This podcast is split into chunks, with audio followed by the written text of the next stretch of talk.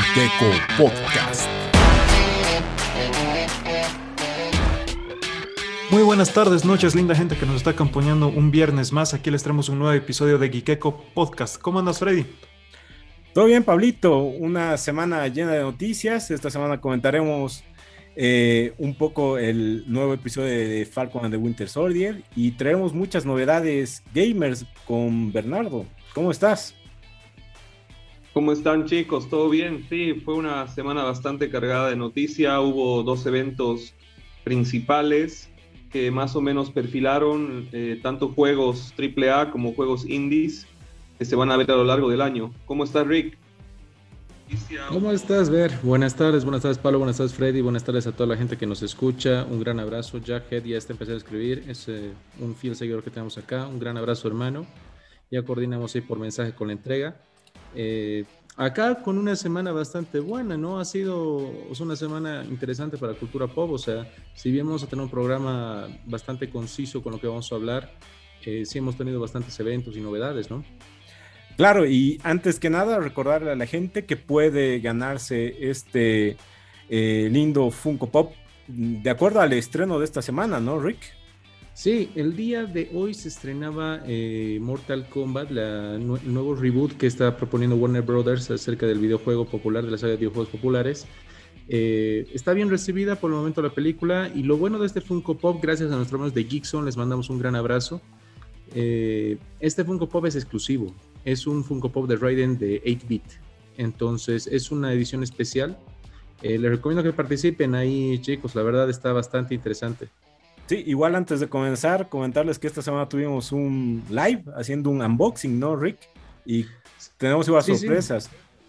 Eh, sí. con eso del, eh, del unboxing que, que, tuvimos para, para el tema del PlayStation 5, eh, gracias a, a, la ayuda para que llegue a nuestros amigos de GameArt.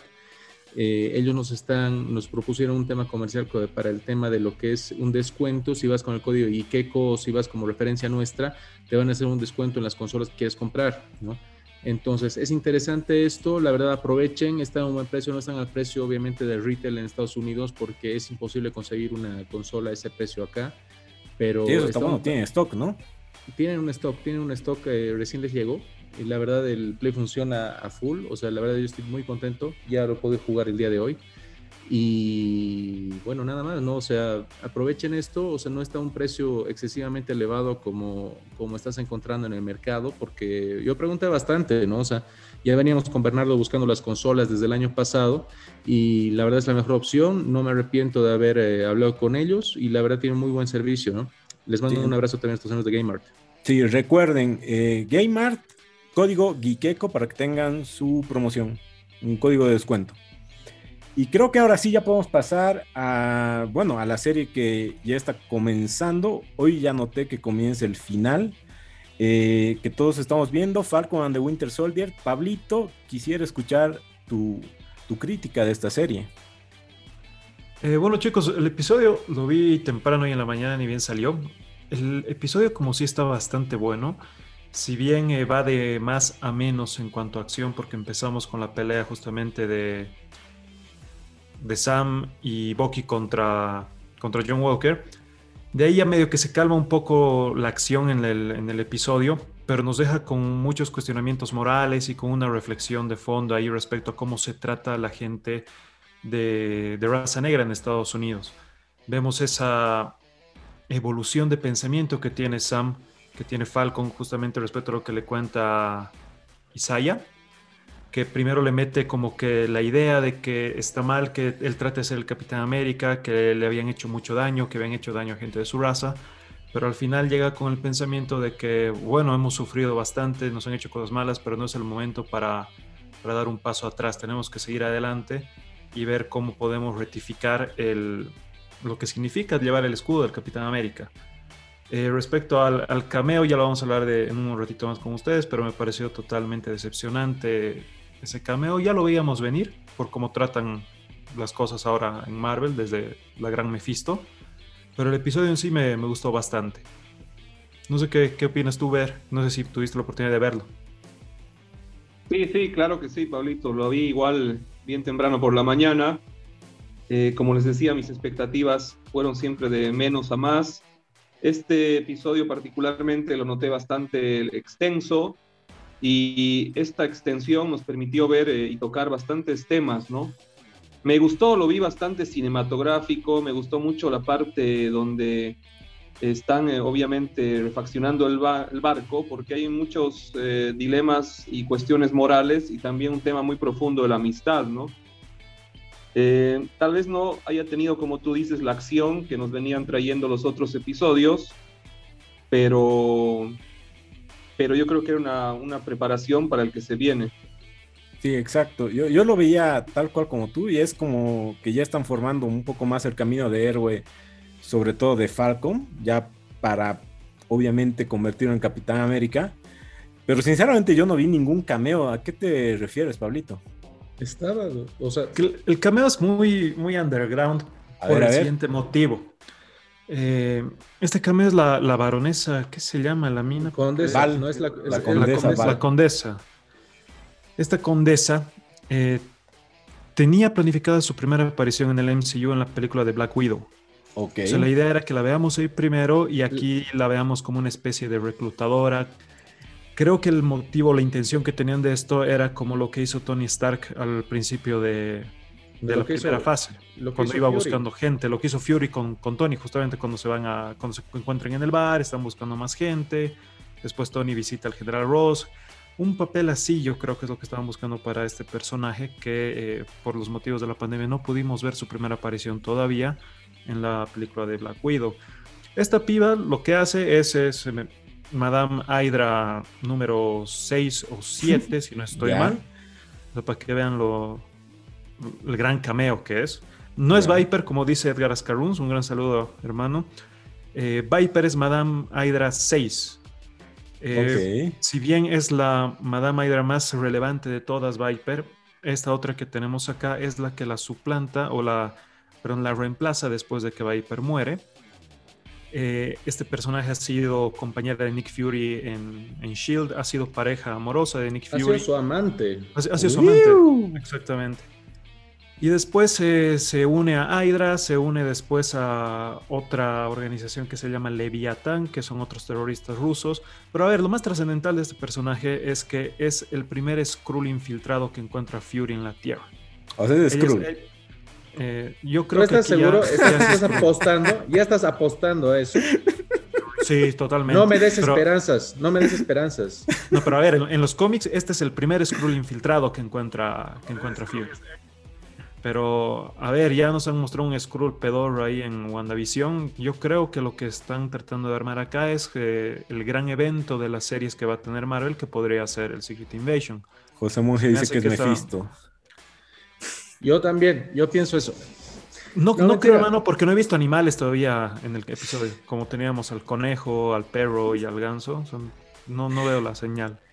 Eh, lo, que, lo, que yo les digo de este capítulo específicamente, a mí me gustó mucho, pero mucho, mucho, mucho en el tema de que te trata, eh, como estaba mencionando Pablo al principio, el dilema eh, moral del tema de raza que tienen justamente en Estados Unidos, que es un problema bastante fuerte y que sigue hasta ahora incluso Isaías le dice, ¿no? O sea, el tema de, mm. ¿tú crees que van a dejar que un hombre de color sea el Capitán América? O sea, el sueño rubio de ojos azules americanos. O sea, ese, diálogo es fuerte.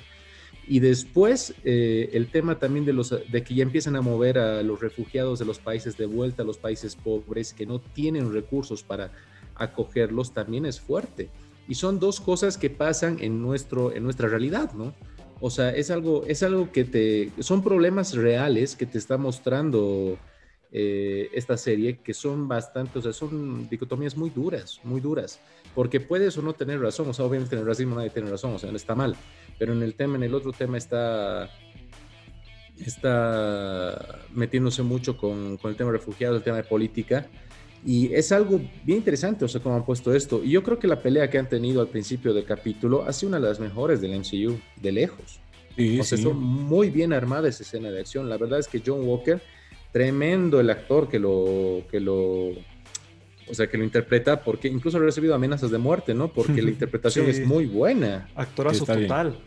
Otro, otra cosa que no se le ha dado mucha importancia es el hecho de que Simo no esté yendo a una prisión wakandiana y se esté yendo a la balsa. El, el hecho de que no se esté yendo a una prisión wakandiana da lugar a que posiblemente pueda volver a escapar de nuevo. Y la Sí, balsa, de hecho. y la balsa, no olvidemos que es una prisión que está dirigida por el general Ross. La balsa es que- como Arkham, literalmente. O sea, tiene una puerta trasera donde te puedes salir y entrar cuando Ah, quieras. giratoria, así. No, no, no, imposible. La, la balsa es de las mejores prisiones que tenemos en el MCU. Eh, si Arkham recuerdan, ha sido, Créeme que Arkham ha también. sido la, la balsa ha sido la última prisión en caer de todas las prisiones de máxima seguridad del MCU. Es la prisión más top que tienen ahí. Aquí una Arkham consulta. también. Edgar Ascarrum nos dice si es un guiño ya a Secret, a Secret Wars o no. No, no, es- no es Secret Wars, es Secret Invasion. Secret. Wars todavía es un complicado porque el Secret Wars tiene eh, un componente eh, galáctico, o sea, un componente universal. O sea, el, el tema de Secret Wars es más dirigido al tema del, del universo. Hay un Secret Wars, ese es el primero, ¿no? El Secret Wars 2 es con un tema de componente político que sí incluye a, a la baronesa, no a la condesa y a Doctor Doom, porque invaden la Adveria, pero todavía también falta para eso. Doctor No creo que vaya por, mm. claro, no, no creo que vaya por ese lado, pero sí va por el lado de, de Secret Invasion, como dice Pablo. Por el lado de la serie, ¿no? Exacto, pero yo dudo, o sea, lo, de, lo del Secret Invasion todavía está muy verde, muy, o sea, como un screw verde todavía, falta. Sí, por eso mismo yo digo que están, están tratando de construir, porque se me hace que va a ser el próximo gran evento, o, o el primer gran evento de las series. Puede ser, ¿no? O sea, como hicieron con Defenders. Una, una ¿Tal vez? ahí. Yo, ¿Tú crees yo creería que... sí. ¿Tú crees que esto se va más a las series que, que una película? Sí, sí, de, de hecho. ¿Sí? Y en- incluyendo el tema de que, o sea, bueno, los Skrulls tienen una relación muy estrecha con Capitana Marvel y como vamos a hablar más adelante, ya entra en, pre- en preproducción la segunda parte, incluyendo que va a tener esa película. ¿Vos crees que esto se va a ambientar en las series? Sí, claro, porque vamos a tener la serie igual de Kamala Khan. Ah, correcto, correcto. Ok. Eso es cierto. Aquí y bueno, va- yo a, a lo que decíamos esta, a lo que decía Rick esta mañana, no veo tanto a Masters of Evil que se está armando, sino yo sigo viendo a los Thunderbolts por el hecho de justamente de que Ross esté, eh, perdón, de que de que Simos esté yendo a una prisión que está dirigida por Ross. Yo creo que también vienen los Thunderbolts, pero yo decía Masters of Evil por el tema de que también lo va a armar Simo, ¿no? O sea, por ese lado. Pero sí, o sea, Thunderbolts es más real todavía. Sí, hay a la pregunta de Jacket Jones que nos pregunta si habrá más temporadas. Sí, ya se confirmó una segunda temporada para Falcon y the Winter Soldier. No nos olvidemos que este es el penúltimo capítulo. Eh, ah, otro factor que, que no habíamos hablado, el papel de Sharon Carter. ¿Qué opinan ustedes de, de este Yo- personaje aquí en la serie? Yo creo que es el agente de poder. Estoy apostando a eso. Yo estoy apostando a eso, porque la verdad se ve que maneja todo Madripur. Incluso cuando al final de, de la escena de, de laboratorio y demás en Madripur, ella se va en un auto y no es que se esté escapando, ¿no? Como tú esperarías de haber- después de haber ayudado a gente que está invadiendo Madripur, ¿no? Entonces, yo creo que va por ese lado. Y este, este prisionero de Argelia... eh, Era Batroc. no sé si es Bartrock, porque es. por- eh, no, era en Argelia el primer capítulo, o sea, cuando estaban entrando al- a ese territorio, porque no estaba en prisión. Bartrock creo que escapó. Claro, ya escapó, pero cuando le hablan el- por el teléfono le dice, ¿quieres volver a tu prisión, a tu prisión de, de Argelia, Nigeria, no sé? Argelia, sí, sí. Y en el teléfono le está hablando por francés. Entonces ella, Es- es bueno, entonces si es Bartrock, ella está confabulando también contra los Flag Smashers, ¿no? Porque obviamente le quitaron el suero y esto los está haciendo ver peor como terroristas. O sea, yo creo que el capítulo final va a tener una muy buena escena de, de acción por cómo se está armando. ¿Y qué, y qué esperará John Walker, no? Sí, Yo sí. creo que, que John Walker hasta ahí llegó en la serie. En, este, en esta temporada, por lo menos.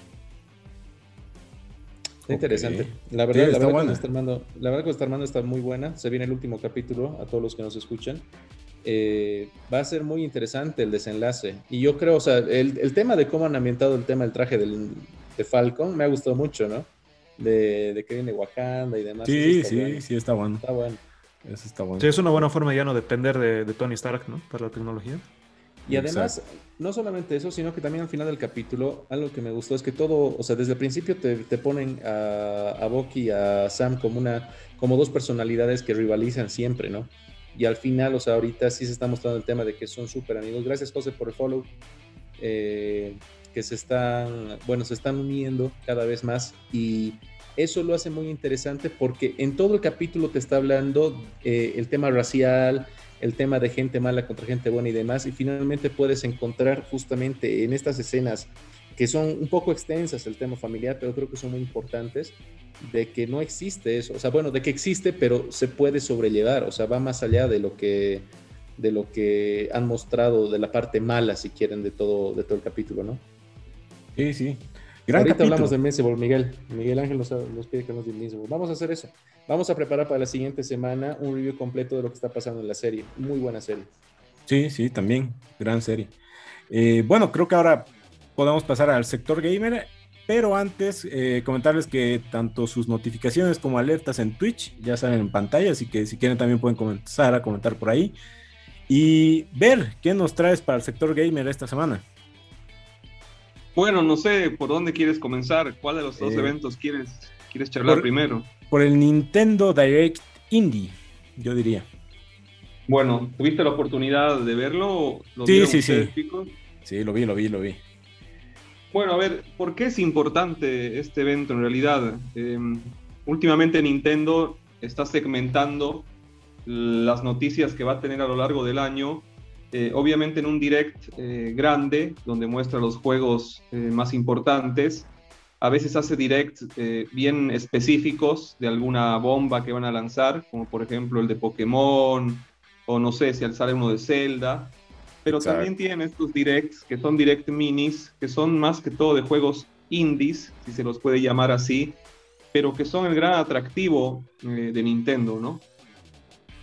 ¿Qué, ¿Cuál es la importancia, por otro lado? Que mm, a mí personalmente estos directs me llaman mucho la atención porque son juegos que no tengo muchas veces en mi radar.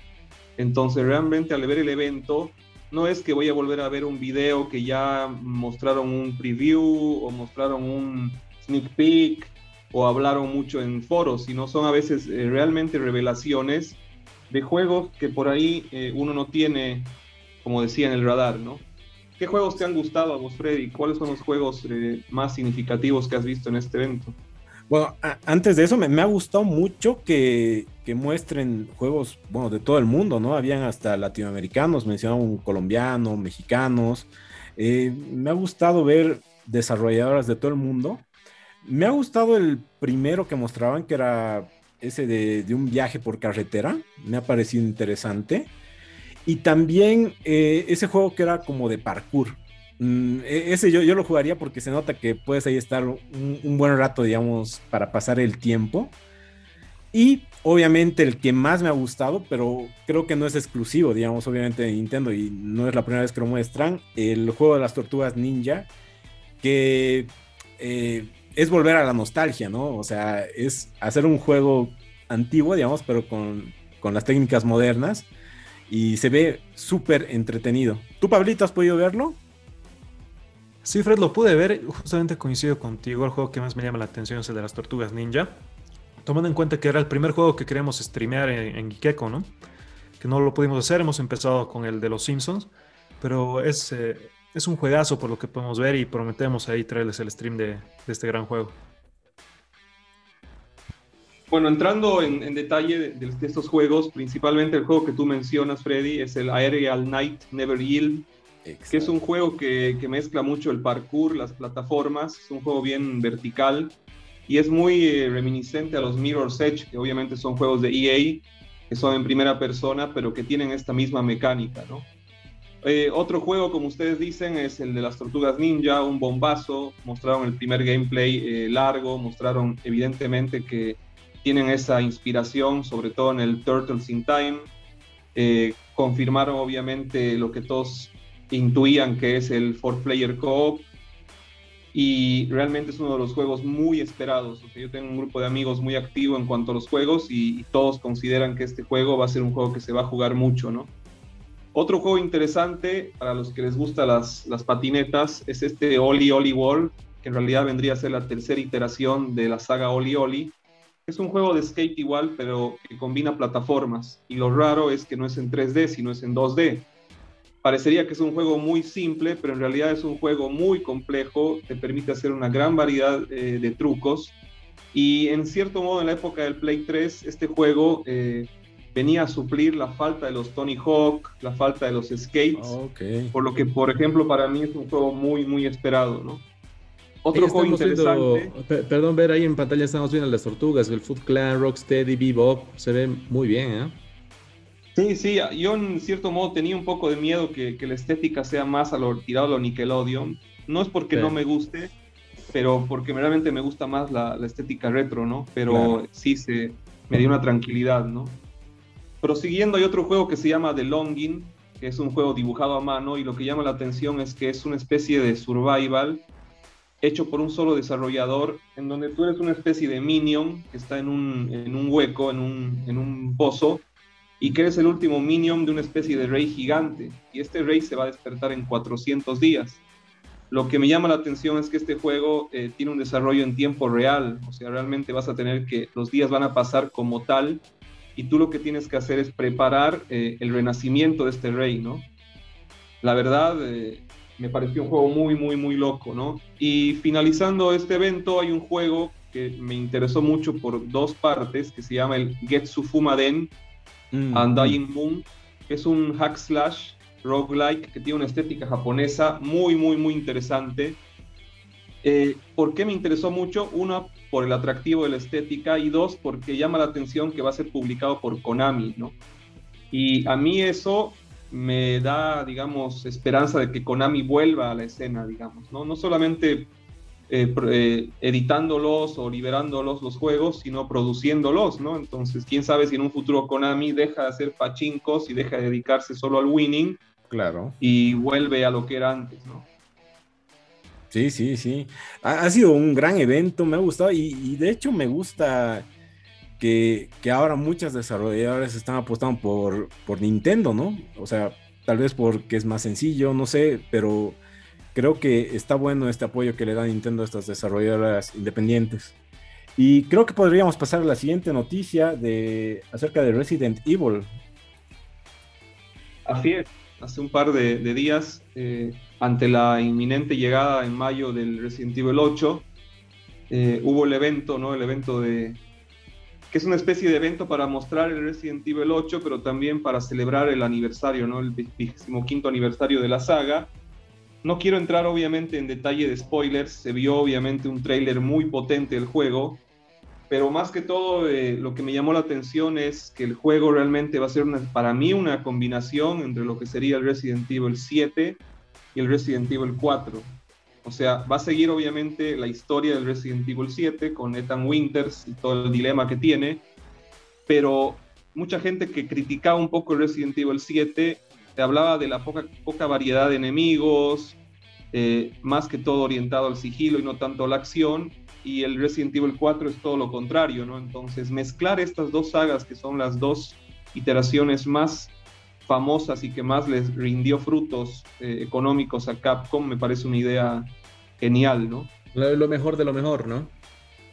Sí, así que... O sea, aparte, aparte del, del Resident 2, creo que son los mejores. Sí, no, y eso también se muestra por la cantidad de, de unidades que vendieron, ¿no? No solo la crítica, sino lo que los acompaña, eh, las ventas, ¿no? Llama la atención mucho la- el tipo de enemigos que nos vamos a encontrar. Se confirmó la presencia de licántropos. Brujas. Eh, obviamente, como lo sabíamos, hay una presencia ahí de seres que son, por así decirlo, vampirescos. Y el papel de Chris Redfield, ¿no? Que todavía no se termina de, de- de concluir si va a ser un papel antagónico o una especie de antihéroe. Así que todavía tenemos muchos secretos, ¿no? Para concluir eh, este evento, eh, mando un saludo a mi amigo Nacho, que es un fanático de Resident Evil. Se liberó también la noticia de que va a haber el modo Mercenaries del juego, ¿no? Ah, y el modo genial. Mercenaries, si ustedes pueden ir al pasado, es un juego, es un modo que venía como un bonus que comenzó a aparecer en, los, en las primeras eh, sagas, iteraciones, y es el modo arcade, realmente donde uno pone eh, toda la destreza que tiene del juego en práctica, ¿no? Así que va a ser un juego muy complejo, va a ser un juego que realmente va a homenajear a, a toda la saga. Y como final teaser se mostró también un poco del, de un preview de lo que va a ser la serie, ¿no? La serie para Netflix, que va a ser una serie animada Ujú. que va a tratar eh, justamente de Leon y Claire en un incidente en la Casa Blanca posterior a los eventos del Resident Evil 4. Así que tenemos mucho Resident, también tenemos la película que va a estar ambientada en Raccoon City, el reboot, que va a ser obviamente con personajes reales, y va a haber para largo, va a haber para largo. Rick, ¿estás emocionado por tanto Resident? La verdad que sí, a mí me encanta Resident Evil. La verdad me encanta Resident Evil. Eh, yo estoy esperando con ansias ya que, que llegue el, eh, que salga el 8, ¿no? O sea, porque desde los trailers se veía muy bien. O sea, era tiene un tema de terror, pero un terror más eh, clásico, con los personajes, como estaba mencionando Bernardo, el tema de brujas, licántropos, vampiros, o sea, da esa sensación. Sigue la continuidad de Resident 7 que a mí me gustó mucho. La verdad es que el papel de Chris, como te dice, te deja ahí. En los trailers se ve, se ve un Chris que tú no conoces y que tenga una combinación con el tema de las plagas del 4. O sea, ¿por qué digo la relación? Porque tiene un, una similitud, creo, en la jugabilidad. Si vas a primera persona, ¿no, Ver? Si no estoy mal. Así es, así es. Bueno, primera persona. Si, si bien tiene eso, digamos, o sea, se ve, o sea, se ve que tiene mucha acción, que era lo que reclamaba la gente. Entonces, había un punto en el que pasó de ser del 4 al 5. El 5 fue muy criticado por el tema de que era una excesiva acción. Y ahora estamos viendo el tema de la acción súper, eh, con el terror bastante equilibrado. A mí me gusta mucho esto. Súper. Antes de continuar, queremos mandar un gran saludo a toda la gente que nos está saludando en las redes sociales. Elisángela, Jadhead, Noel, Edgar, José Monje, Lucas Laura, Miguel Ángel Fernández, Gabriela Prado, Maki, Giovanna, Carlos Bruno. Un gran saludo a todos ustedes. Gracias por acompañarnos en esta transmisión. Súper, súper. Y por ahí hay muchos fans de ver. Así que continuamos con las noticias gamers. Y ahora es un rumor, tú deberías ver o algo ya que cada vez surge más entre Nintendo y Xbox. Es todavía un rumor, ¿no? no lo catalogaría como algo confirmado, pero se ha estado hablando eh, en lo que es la industria de los insiders, en lo que son los foros, en los foros, de una colaboración inminente entre Nintendo y Xbox, ¿no? Obviamente las personas que más deliran eh, van a decir que va a aparecer un Zelda en Xbox, digamos. Zelda, el nuevo Zelda en Xbox día uno en Game Pass. Y eso sinceramente es una locura, eso es imposible. Esa no es la, digamos, la política que tiene Nintendo y yo creo que nunca va a pasar algo así, ¿no? Otros eh, están hablando de una colaboración en algún juego. Muchos dicen que en el próximo, en el Smash, el próximo personaje que va a ser revelado va a ser el jefe maestro, el Master Chief de Halo. Pero yo no creo que, si bien eso puede pasar, en realidad no tendría que ser esa, digamos, la colaboración como tal. Eso solamente sería un cameo, un cameo muy potente, evidentemente, pero no creo que sería una colaboración grande, ¿no? Yo pienso, y según lo que he leído, que para mí lo que quieren los de Microsoft es incluir el Game Pass en la Nintendo Switch. Uh. Y, eso sí sería un bombazo, ¿no? Porque estarías abriéndote a un público de 70 millones de consolas y sobre todo estarías haciendo lo que los de Microsoft quieren, que es llevarlo a mobile, pero una plataforma que realmente está hecha para juegos, como es el Nintendo Switch en su versión, eh, digamos, handheld, o sea, de mano. Exacto, sí, sí. Entonces sería realmente increíble que, entiendo que no serían todos los juegos, pero sería muy bueno que realmente tú suscribiéndote a esto, más allá de jugar a todos los juegos de la casa de Nintendo, podrías jugar a juegos AAA muy potentes día uno en Game Pass, ¿no? y en tu Nintendo Switch. Claro. Al final, Así que bueno, yo creo que si se da eso es otro bombazo de este año de Microsoft. Es un fatality para Play 5, ¿no? Exacto. No, no creo un no, fatality. No me, arruine mi Play 5, ¿ah? no, creo que un, fatality, pero un sacudón más para que Sony, digamos, sí se ponga las pilas, ¿no? Yo soy muy fanático también de Sony sé que ha hecho muchas cosas buenas este, este último tiempo, veo también que algunas no las está haciendo muy bien, pero a veces es sano también eso, ¿no? Que no solo haya un tipo que está con la corona todo el tiempo sentado arriba y los demás estén hundiéndose, ¿no? A mí me parece necesario para el, sí, sano para el juego. Y para terminar, eh, este rumor se nutre en el mismo dicho del jefe de la división de Xbox, Phil Spencer, cuando hubo la compra con Bethesda, y le preguntaron a él si los juegos de Bethesda iban a salir también en la Play 5, ¿no? Y lo que él oh. dijo es, nosotros lo que vamos a hacer es sacar los juegos de Bethesda en los ecosistemas que soporten Game Pass, ¿no? Entonces, en eso parece una cosa simple, pero eso te dice que sí, que si Switch en algún momento hacen un trato, en Switch van a estar los juegos, ¿no? Entonces, eso te podría orientar a que el rumor tenga un poco más de peso. Estaría bueno. Nuestro amigo Yajet Jones eh, dice que hay un rumor de que PlayStation quiere sacar juegos para móviles. Y yo creo que sí, ¿no? Es lo que, es lo que está comenzando a hacer, y no solo para móviles, sino también para PC, ¿no? No se olviden que, por Mm. ejemplo, el, eh, hay varios juegos como el Horizon em, que ya están saliendo en PC eh, y que pensaba la gente que nunca iban a salir en PC, ¿no? Todavía faltan, obviamente, los God of War en, en PC, es algo un poco utópico, pero quién sabe, ¿no? Se están dando cuenta de que hay un, un nicho que, comercial muy grande y muy amplio, ¿no? Y están haciendo incluso los competitivos, ¿no? En, en tema móvil. Está bastante interesante eso. Oh, Así es. Así es, hay un tema que llama la atención que en Steam, del top 10 de los juegos más vendidos, 3 o 4 son de Microsoft. Entonces eso también es una cosa, digamos, un sacudón para Sony, ¿no? Sony debe decir, oye, nos estamos perdiendo de un mercado potencial por solamente recluirnos en, nuestra, en nuestro ecosistema, ¿no? Oh, sí. Wow. Nuestro amigo Yajet ya quiere un eh, un stream tuyo de- de, de Miles Miles Morales. Sí, sí, estrenado tu play, ¿no? Ahí lo tengo pendiente, ¿no? Primero, como les dije, quiero terminar el tema del Spider-Man de Play 4. La verdad, ¿Lo vas por a streamear? Por el trabajo no he hecho. Yo creo que sí. Voy a hablar con Bernardo para que me ayude porque él es el capo del stream con PlayStation. Podemos streamear. solo eh, tiene que desloguear su cuenta del Twitch y ya estamos. Y eso y lo hacemos. Sería genial, ¿eh?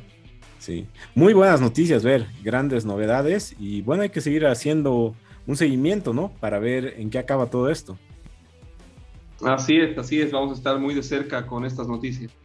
Sí, ahora, bueno, una adaptación de videojuegos al cine que Rick este- está esperando mucho eh, y nos va a comentar acerca de Mortal Kombat. Sí, les cuento que el- en Latinoamérica ya se estrenó el día de hoy. Es, eh, esto es relevante porque se retrasó el estreno en Estados Unidos una semana, ¿no? Eh, estaba programado para el día de hoy, no, para el día de mañana, y se ve, no, para el día de hoy, perdón, era el 16 y se va a estrenar, va a estrenar el 23. Lo cual ya seguramente van a ver links por ahí, van a ver eh, ya spoilers y demás. Eh, los avances que hubieron en las dos últimas semanas fueron muy buenos en el tema de acción. Ya leí te- bastantes reviews. eh, la película es muy buena en el tema de las peleas, que es eh, súper, súper apegada al juego. Y hay muchos easter eggs para todos los fanáticos de, este, de esta saga. Eh, yo soy un fanático, a mí me encanta Mortal Kombat desde que era chiquito, la verdad, incluso mis padres me, o sea, no me dejaban jugar Mortal Kombat por el nivel de Ujú. violencia que tenía, ¿no? O sea, teníamos ese- eso con Pablo. Lo Y- teníamos que configurar para jugar sin, sin sangre. Claro. Oh, Y era, era, era, era, era complicado, pero la verdad es que nos gustaba mucho, ¿no? Nos gustaba mucho el tema de la competencia y demás. Entonces, eh, hay muchos easter eggs en, el- en la película. Estén atentos porque si son fanáticos de la saga se van a dar cuenta si el tiro, ¿no? Y seguramente se la van a querer repetir varias veces. En el tema de la historia, no es canónica, eh, eso sí. O sea, la verdad es una reimaginación de la historia de, entre Mortal Kombat 1 y el Mortal Kombat 9. Ya, porque sí, obviamente está ah, ya, ya. que, que estamos, o sea, que el reino de la tierra está en la B, estamos eh, a uno de que nos absorba el Outworld y demás, o sea, como siempre.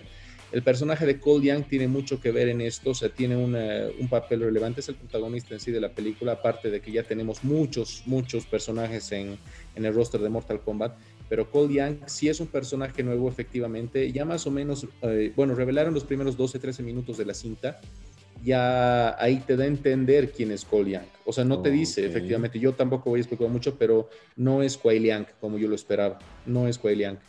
Entonces, eh, el, el enemigo principal de esta cinta, o sea, si bien está todo el tema de World y demás, la amenaza principal es Sub-Zero, lo cual me parece súper interesante porque Sub-Zero es uno de los personajes, yo creo, desde mi punto de vista, más infravalorados por el tema, por, el, por el- la fighting community, eh, porque no ha sido muy bien manejado en el tema de habilidades y se ha busteado mucho otros personajes, ¿no? Eh, pero esta película se basa mucho en él como antagonista, o sea, como la amenaza principal, y tiene como protagonista en parte a Scorpion, que es el personaje favorito de Ed Boon, ¿no? No, perdón. Sí, de Ed Boon, no de John Tobias, de Ed Boon, que es el creador de Mortal Kombat junto con John Tobias, ¿no?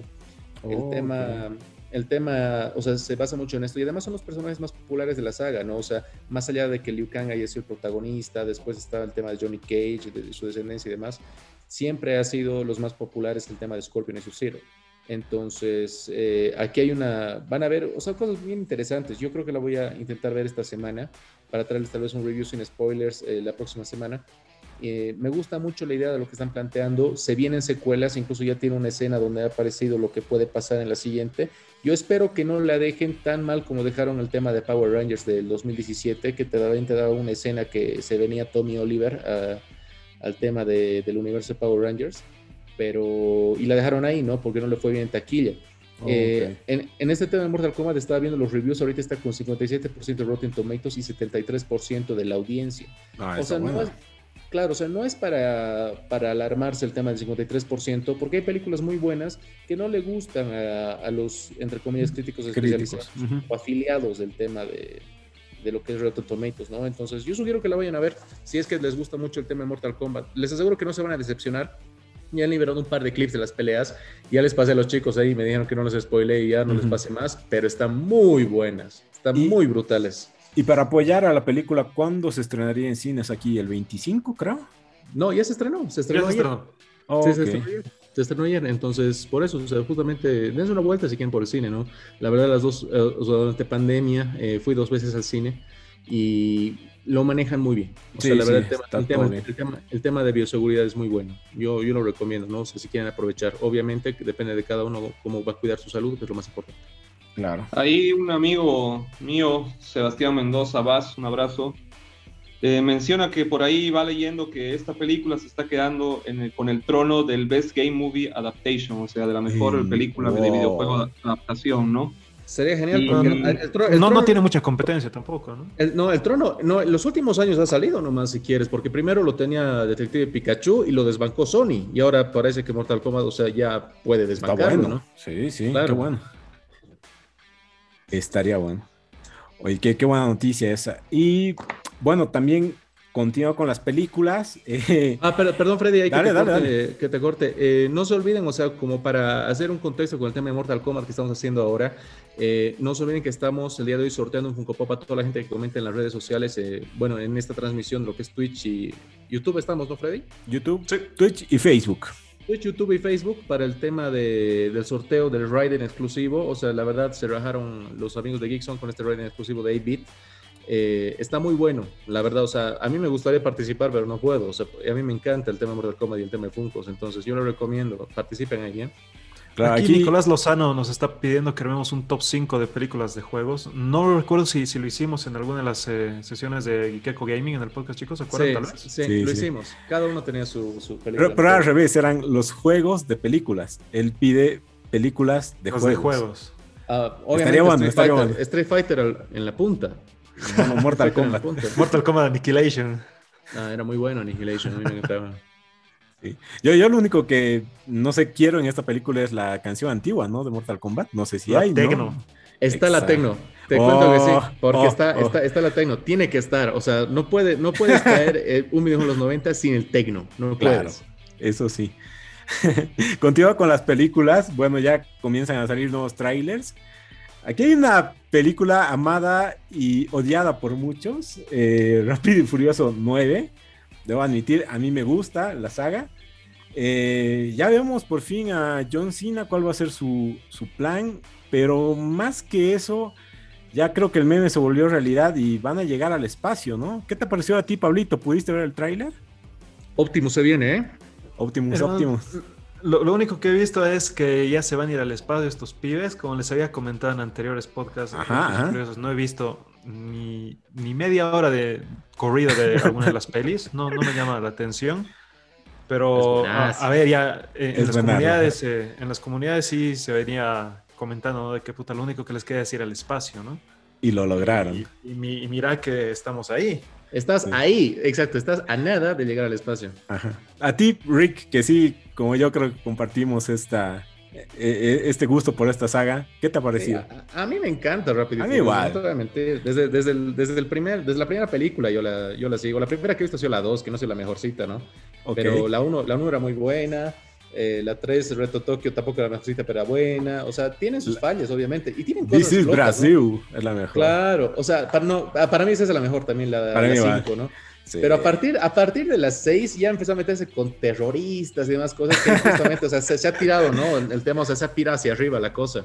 Sí, sí. Entonces, a mí me gusta Medio mucho. Misión imposible, algo así ya, ¿no? O sea, Claro, o sea, ¿en, en qué momento estos tipos que robaban gasolina se convierten en agentes, o sea, En los las- mejores agentes? en del mundo? Brasil, en No, Brasil. en la sí, 6, sí, sí. no, en la 6, eh, Brasil ha sido su última, pues, ¿te acuerdas de, Claro. de- de Pero la, en las 6 se convierten así en, en el James Agentes Bond secretos. urbano. Claro, Sí. Es el poder de la. Roca y Vin Diesel en las películas, ¿no? O sea, de la nada Exacto. son los, los top del mundo. Claro. Sí. Aparte, o sea, obviamente ahí hay una disputa, no va a aparecer la Roca en esta, porque él tiene una disputa con Vin Diesel personal. Claro. O sea, por el Creo que ya han hecho su spin-off también. O sea, ahí lo puedes Es, es que ese, justificar. ese- ese es el, ese es el tema, ¿no? O sea, ellos no Mm. querían spin-off de ninguna película y cuando lo ofrecieron a La Roca, eh, La Roca dijo, sí, obvio, es plata, ¿no? Claro. Y lo hizo y todos los demás se enojaron con él. Y es por eso que no está apareciendo. Y aparte, o sea, hay un tema bien interesante que usted menciona a John Cena, el famoso John Cena de la, de la fin.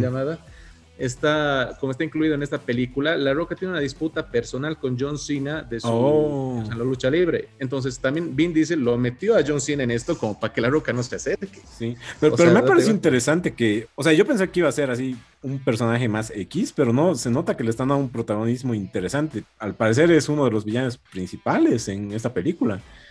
Eh, esto más Suicide Squad, creo que de a poco John Cena le están dando más cámara, digamos, en, en- en el cine popular, por así decirlo.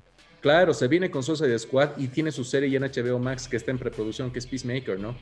Y John Cena, la verdad, o sea, eh, a mí me gusta el personaje que tiene desde la lucha libre y cómo lo ha ido transformando ahora a las películas, ¿no? O sea, tiene una carrera muy parecida a la de La Roca. Obviamente, la edad no le apoya mucho porque La Roca empezó mucho más joven. Claro. Pero, pero John Cena tiene la facilidad de hacer querer, quererse o hacer odiarse. O sea, esa es, esa es la, la- la facilidad que tiene John Cena con la gente y tiene una conexión con el público única. Y ahora como antagonista, hemos visto que en el trailer que vuelve Charlize Theron, porque obviamente va a ser una trilogía con Charlize Theron de los, del, del tema de, de Cypher y demás. Y eso, eso me gusta mucho, o sea, que vuelve Cypher. Y ahora con el tema de, de John Cena, yo creo que esta, esta película también, o sea, va, va a topear está ahí con la taquilla, va a topear. Sí, ¿no? Y dicen que la décima, que debería ser la última, va a ser como Harry Potter o como Avengers y más, que va a ser dos partes. Entonces vamos a tener al final 11 películas de Rápido y Furioso. Hay que ver cómo acaba esto. Pero ya podemos cambiar de película. Y otro nuevo tráiler que salió fue eh, Army of the Dead. Eh, lo Como nuevo dice de... Bernardo, como dice Bernardo, es buenardo ese tráiler igual. A ver, a ver, ver, ¿qué te ha parecido? Buenardo. ¿Ves? No, no, la verdad. La verdad me gustó, me gustó bastante. Mm, yo pensé que este género estaba un poco saturado, pero después, eh, viendo qué actores hay y quién lo está haciendo, y después de la tremenda obra que lanzaron, eh, me llama la atención mucho, la verdad. Yo pensé que Súper, súper. Estamos con, con eco, muchachos. ¿Alguien Sí. puede mutear tal vez su transmisión? Por favor. Sí, a, a ti, Pablito, ¿qué te ha gustado? ¿Te ha gustado o no? Aquí Me vemos parece otro luchador. Totalmente. Tener aquí al, al gran Batista. Más Zack Snyder, está interesante. Supongo que vamos a ver otras escenas en cámara lenta. Ah, totalmente. ¿Te ha gustado o no? Se- seguimos con eco, chicos. Sí, creo que eres tú, Rick. ¿La vas a ver o no, Pablito, en Netflix? Sí, totalmente. Ahí Sí, les sí. cuento, eh, ahí Freddy, mira las notificaciones de Facebook, porfa, perdón, estaba escribiendo a por eso. Ah, dale, dale. Dale, sigamos, sigamos, perdón. No, dale tú, Rick, ¿te ha gustado o no? Ver a Dave Batista. Eh, más, más que eso, o a mí me encanta, o sea, la verdad no soy fan fanático de Zack Snyder, pero puta, con Justice League se ha ganado el cielo para mí, ¿no? El tema de, de, o sea, de que incluya a Batista, Batista también un ex luchador que se está metiendo en el tema de, bueno, de- del tema de ser actor, el tema del cine, ya ha estado en la película más taquillera, bueno, hasta hace poco que era Infinity War, o sea, en toda la saga Marvel. Eh, la verdad, me gusta mucho cómo ha planteado el tema. No es, o sea, como dice Bernardo, el tema de zombies, gracias a Walking Dead, se ha vuelto muy eh, usado, ¿no? Pero en esta, en esta propuesta estás viendo otro tipo de zombies, lo cual lo hace muy interesante. Y eso me gusta mucho. O sea, toda la acción que hay, ya he visto, o sea, obviamente es Zack Snyder, tiene que haber por lo menos 10 minutos de, de slow motion, ¿no? Y No, se ve en el trailer que es slow motion. Sí. Entonces, ya, o sea, a mí me gusta, desde ya, o sea, Zack Snyder, Zombies, Army of the Dead es una combinación ganadora. Netflix más, sumarle eso y ya está bien. Sí, sí, gratis, eso va a estar increíble. Sí, gran película, muy esperada. Ahora podemos pasar un poco a las noticias cortas, sin antes saludar a José Monje, que como siempre, gran fan y de hecho nos ayudó con el nuevo logo de, de Ikeko. Es su trabajo, Eh, ¿no? José es un gran diseñador, ¿eh? Exacto. Y Ahora- Ahí también, Noel, perdón, a Noel le mando, le, le mando, le mando un saludo, un saludo grande, gran amigo. Gran amigo. Eh, ahora podemos pasar a las noticias cortas. Bueno, primero eh, vemos que Lucy Liu se integra al elenco de Sasham. Eh, no sé si sabes a qué personaje va a interpretar a Rick. Eh, te cuento que todavía no está confirmado el personaje, pero sí es el antagonista, la antagonista Sí. principal, o sea, es la villana, ¿no? Sí, indicaban Eh, que iba a ser hija de Atlas, si no estoy mal. Tal vez sea hija de los dioses, pero el tema es que es interesante como ponen. Yo creo que ir por el lado místico, obviamente, porque Shazam tiene que ir por ese lado.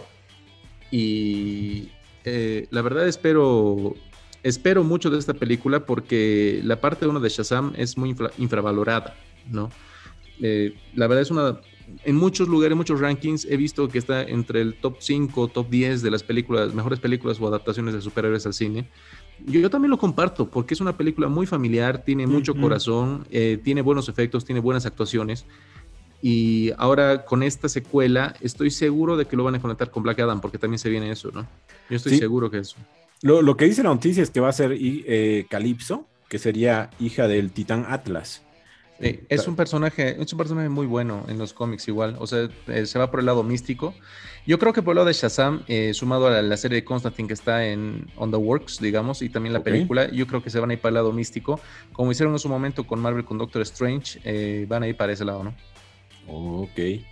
Después, continuando, ya comienza, se confirma que comenzaron la preproducción de Black Panther.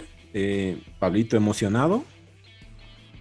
Sí, hermano, la verdad es que quiero ver qué, qué van a hacer con el personaje y con la y con la historia de Black Panther, ¿no? Ya teníamos estos dos rumores de que por un lado Shuri iba a ser eh, la sucesora, teníamos, eh, no recuerdo el nombre del actor que se estaba rumoreando ahí para que sea Black Panther 2 o este White Panther, ¿qué era? ¿Cuál era? White Tiger. White Tiger.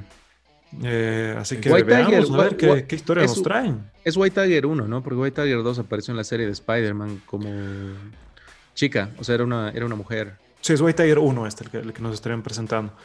Pero a ver, no, no sé qué historia nos pueden traer aquí de, de Pantera Negra, alguna historia relevante, tal vez que, que se acuerden ustedes chicos que se pueda adaptar o que sea Yo ahí creo que va- una conexión con el resto de las series, películas que nos están dando.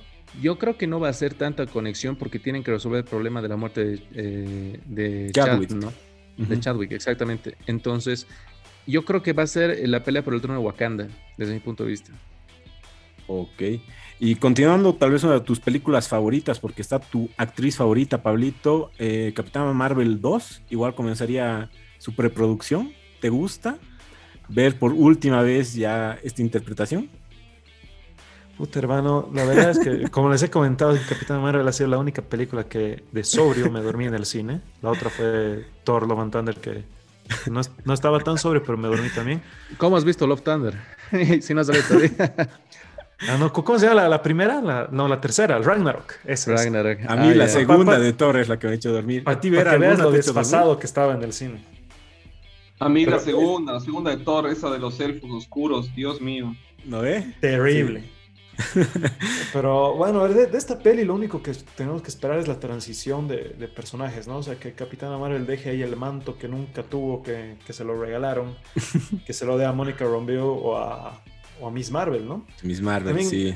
No sé si vieron este, este rumor, chicos. Había un, un rumor eh, entre hoy y anoche de que, de que esta piba se iba a retirar de Hollywood. Así ya. Eh, yo, creo que se quiere dedicar al tema del streaming, te cuento. O sea, vamos a tener competencia para Geekeko Podcast, ¿ah? Sí, le, le va muy bien con su granja de Nintendo. Y Les cuento, les cuento una, Dale, cosita, dale. una noticia, una noticia de último momento, a picante. ver, a ver, a ver, a ver, a ver, a ver. Alfred Molina, el que es hizo... Es No, no, no, no, no. Alfred Molina. Alfred Molina, el actor que hizo de Doctor Octopus en Spider-Man 2, Ok. dijo a, Vaya- a Variety que eh, Spider-Man No Way Home retoma en el punto exacto donde su personaje murió, entre comillas, en Spider-Man 2. Lo cual está confirmando de que sí, él, él es, el nue- es, eh, nuevamente el Doctor Octopus. Él está revelando eso. No me voy a hacer ilusiones, pero está ahí. Es, ¿no? es un Skrull. Sí, es un Skrull, fija, fija. Pero bueno, no, no, no sé qué tanto se me viene a la mente de que estarían ignorando lo que ha pasado en Spider-Man 3 de Tobey Maguire, en ese caso. Si van a retomar justo en ese punto, no, no sé.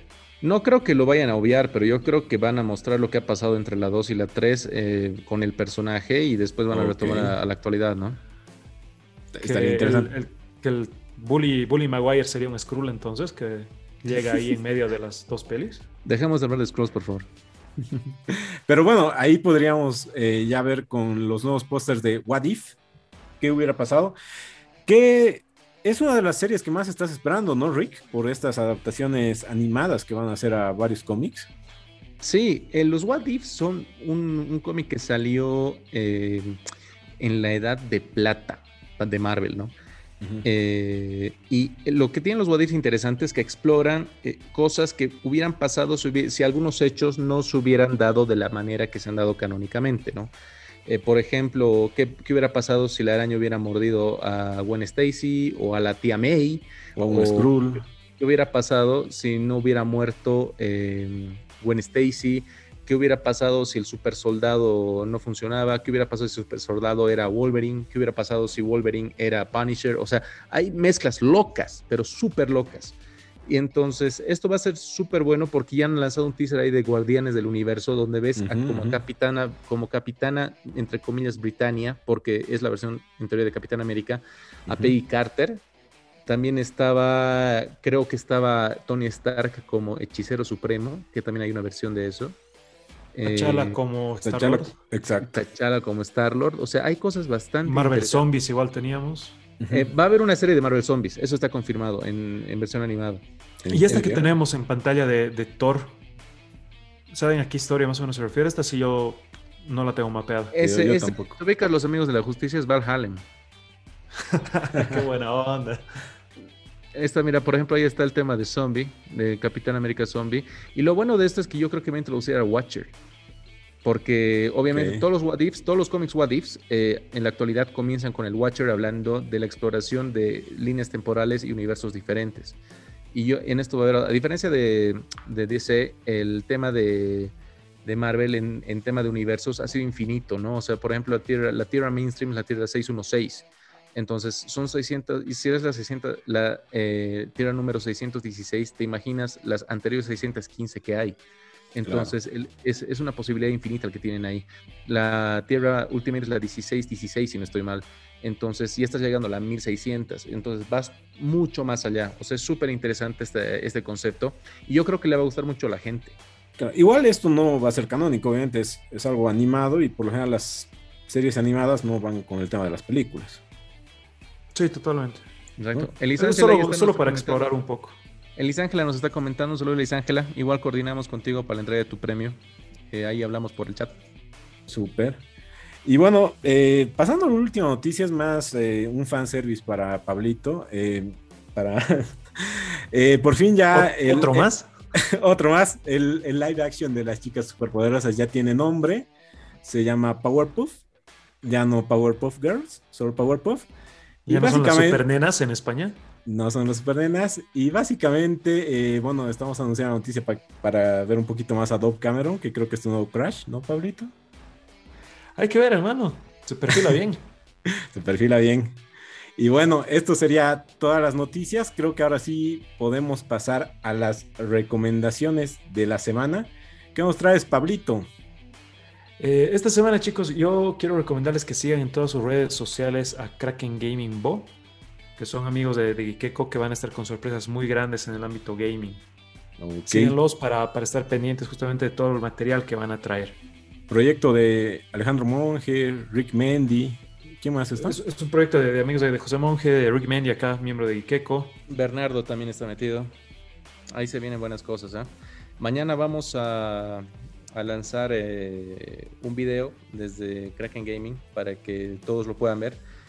Queremos eh, ayudar al tema del eSport del futuro en Bolivia, ¿no? O sea, estamos muy atrasados en eso y bueno, obviamente tenemos que ponernos, tenemos que hacer un catch-up ahí.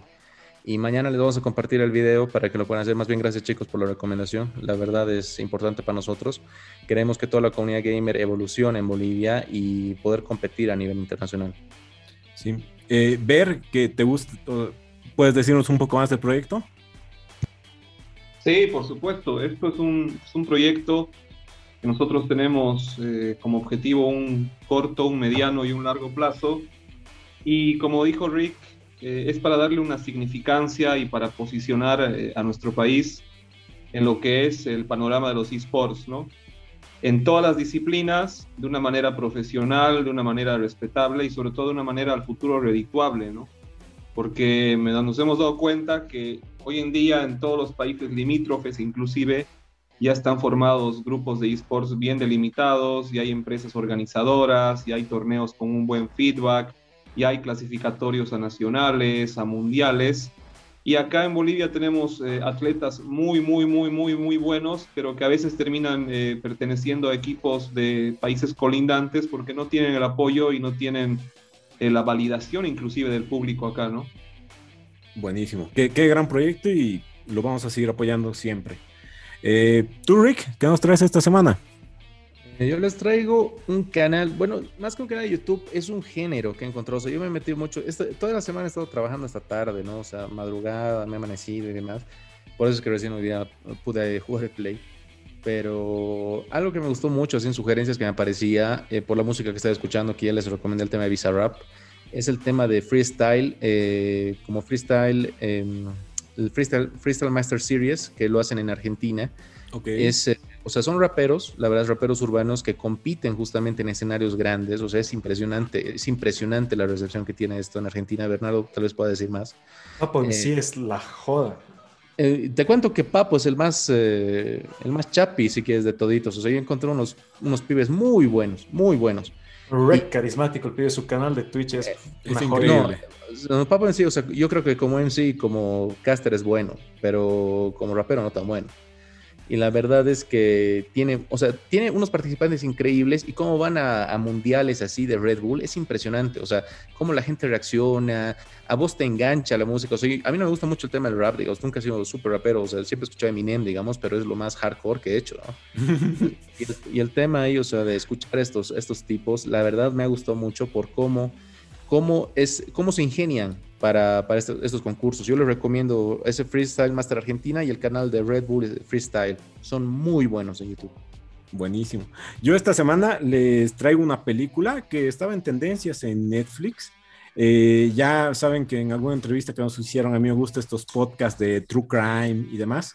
Y esta película está basada, de hecho, en varios casos eh, de diferentes situaciones que pasaron. Se llama Run o Corre en español. Eh, es una gran historia. Eh, es, digamos, tipo un terror psicológico, si lo quieres ver, o mucha intriga. Es gran película. Eh, yo creo que a ver le gustaría, porque, como les digo, se basa en muchas historias que ya han pasado de personas que están mal psicológicamente y hacen un abuso contra otras personas. Y me gusta mucho porque además, bueno, no es spoiler porque hasta en los trailers aparece la actriz que se encuentra en silla de ruedas.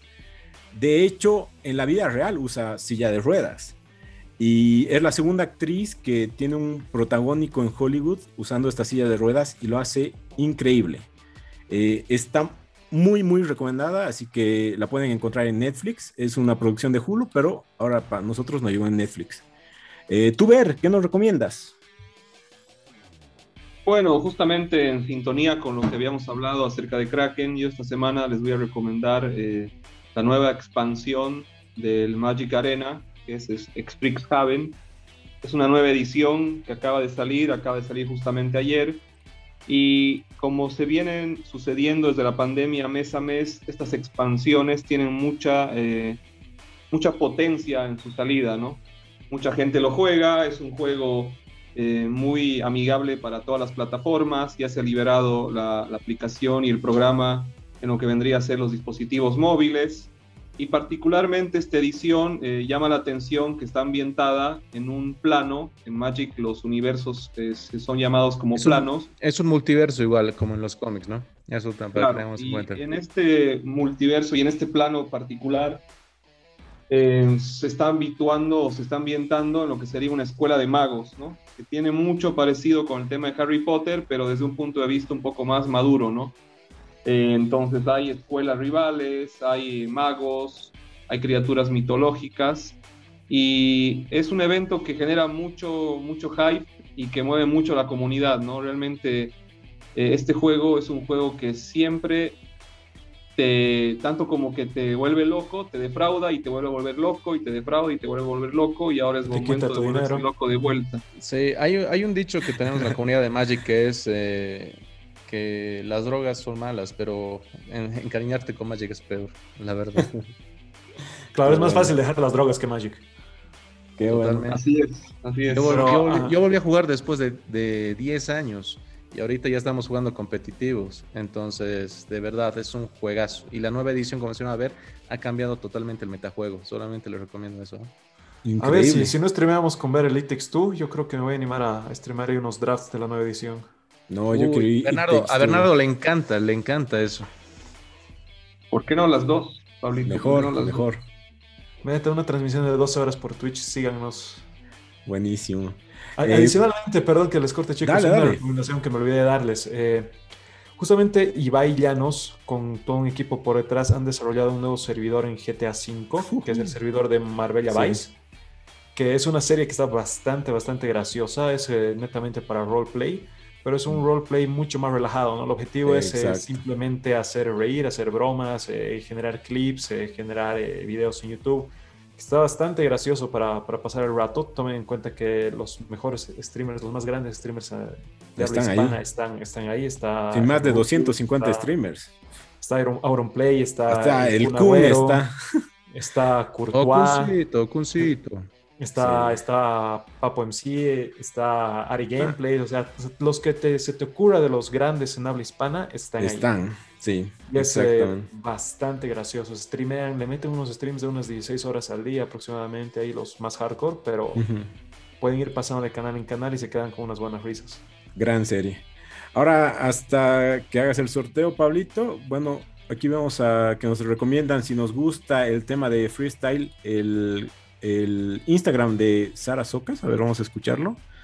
Y Pablito, ¿quién es el ganador de esta semana? Eh, ¿Quieres que comparte la pantalla, Fred? ¿Lo tienes ahí configurado? A ver, dame un Si lo logro. Mm, no, dame un segundo. Mm. Primero. Mm. Ah, ahí se ve. Listo, se ve. Ya. Pero, o, eh, sea, se, ve nuestro sub, no sé si se está viendo y compartiendo. No, va, a ser un, escándalo. Así nomás creo por esta semana. Ah, no, ya está. No, no, lo logro, lo logro. Creo que sí lo logro. Ahí está casi. Vamos, Fred, vos puedes. Ahí está. Oh, ya está. Cabalito. Ahora sí, puedes pasar. No está, no, no lo estoy viendo en, eh, en Facebook, ¿eh? Ya está, ya tenemos el loop ahí en Facebook. Sí, sí, ya, hay el loop. Y ahora ahí pasamos a los sorteitos. Perfecto, aquí tenemos en pantalla a toda la gente linda que nos está acompañando esta noche. Vámonos al sorteo. Tenemos todos los participantes. Vamos a sortear el Raiden Fachero Facherito. Vamos a tener un solo ganador. Y vámonos con el sorteo. Y el ganador del sorteo de esta semana es Elisángela Áviles Morales. Muchísimas felicidades. Bravo. Este hermoso Funko de Raven. Gracias por acompañarnos a toda la gente. Sigan en sintonía con nosotros que vamos a estar trayendo novedades, más sorteos. Y como siempre, la, buena onda de Gikeko. Sí, eso sería todo por esta semana, chicos. Bye. Que tengan linda semana. Nos vemos. Un gran abrazo a todos. Los escuchamos en Kraken. Un saludo a mi amigo Maki gran compañero de juegos. Nos vemos. Se cuidan. Chao, chao.